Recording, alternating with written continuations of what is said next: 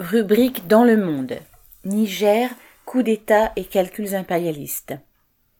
Après le coup d'État militaire du 26 juillet contre le président nigérien Mohamed Bazoum, les pays voisins de la Communauté économique des États de l'Afrique de l'Ouest, CDAO, entre parenthèses, ont imposé des sanctions économiques et menacé les putschistes d'une intervention militaire. À l'expiration de l'ultimatum le 6 août entre crochets, les putschistes dirigés par le général Tiani étaient toujours là, leur popularité semblant renforcée. Les dirigeants de la CDAO, présidés par le Nigeria, pays anglophone de 220 millions d'habitants, aux côtés de ce pays francophone dont le Sénégal ou la Côte d'Ivoire, annonçaient un sommet le 10 août pour décider de leurs actions.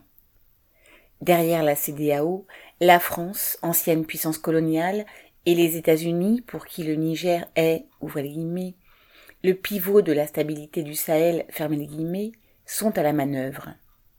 Sous prétexte d'aider les pays du Sahel à traquer les djihadistes, mais surtout pour défendre les intérêts de leurs industriels, comme Orano, ex-Areva, présents dans cette vaste région, ces deux pays disposent d'une base militaire au Niger. Les troupes françaises, rapatriées au Niger après avoir été chassés du Mali, puis du Burkina Faso voisin, sont haïs par la population.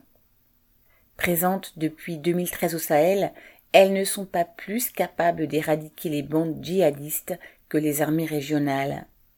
Par contre, elles multiplient les bavures vis-à-vis des civils et étalent leur coûteux arsenal militaire dans un pays parmi les plus pauvres du monde.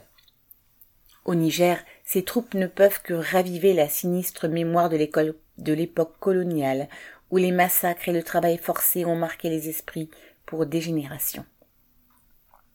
L'exigence du départ des troupes françaises, formulée par le général Tiani après le putsch, a donc visiblement trouvé du soutien parmi la population, en particulier dans la capitale Niamey.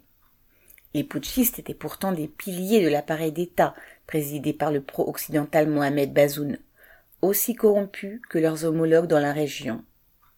Tiani était le chef de la garde présidentielle, et des rivalités internes, ont pu être la motivation initiale du putsch. Mais en imposant des sanctions qui frappent d'abord les classes populaires, et en affirmant que les manifestants hostiles à la France étaient manipulés par Poutine, les dirigeants de la CDAO et leurs parrains occidentaux ont permis aux putschistes d'avoir un soutien populaire. Le Niger fournit de l'uranium aux centrales nucléaires occidentales, mais importe 80% de son électricité. En coupant ses livraisons, le Nigeria a plongé le Niger dans le noir. La CDAO a bloqué les transactions bancaires et fermé des frontières par lesquelles transite l'essentiel des échanges. Comme toujours, ces sanctions frappent d'abord les classes populaires qui n'ont aucun moyen de les contourner, ne reçoivent plus les mandats de leurs proches et subissent les pénuries et la flambée des prix engendrés par les sanctions. Quant aux manifestations contre la présence française, il faut tout le mépris colonial des politiciens français pour y voir la main de Moscou. Si des drapeaux russes sont apparus au Niger, si des mercenaires de Wagner sont effectivement présents au Mali et au Burkina Faso, présenter les putschistes nigériens comme des agents de la Russie est une opération politique. Au moment où les États-Unis et la Russie se font la guerre par Ukraine interposée, tous les conflits régionaux tendent à s'exacerber et à prendre leur place dans l'affrontement entre les puissances impérialistes et leurs rivaux russes ou chinois.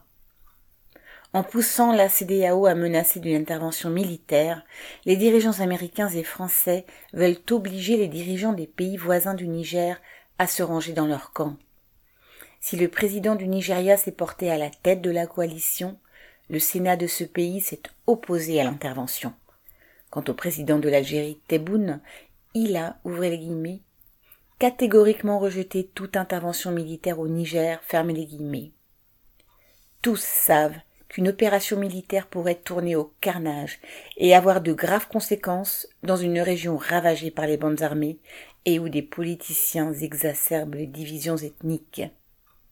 Mais ce n'est pas cela qui arrête les dirigeants impérialistes. Xavier Lachaud.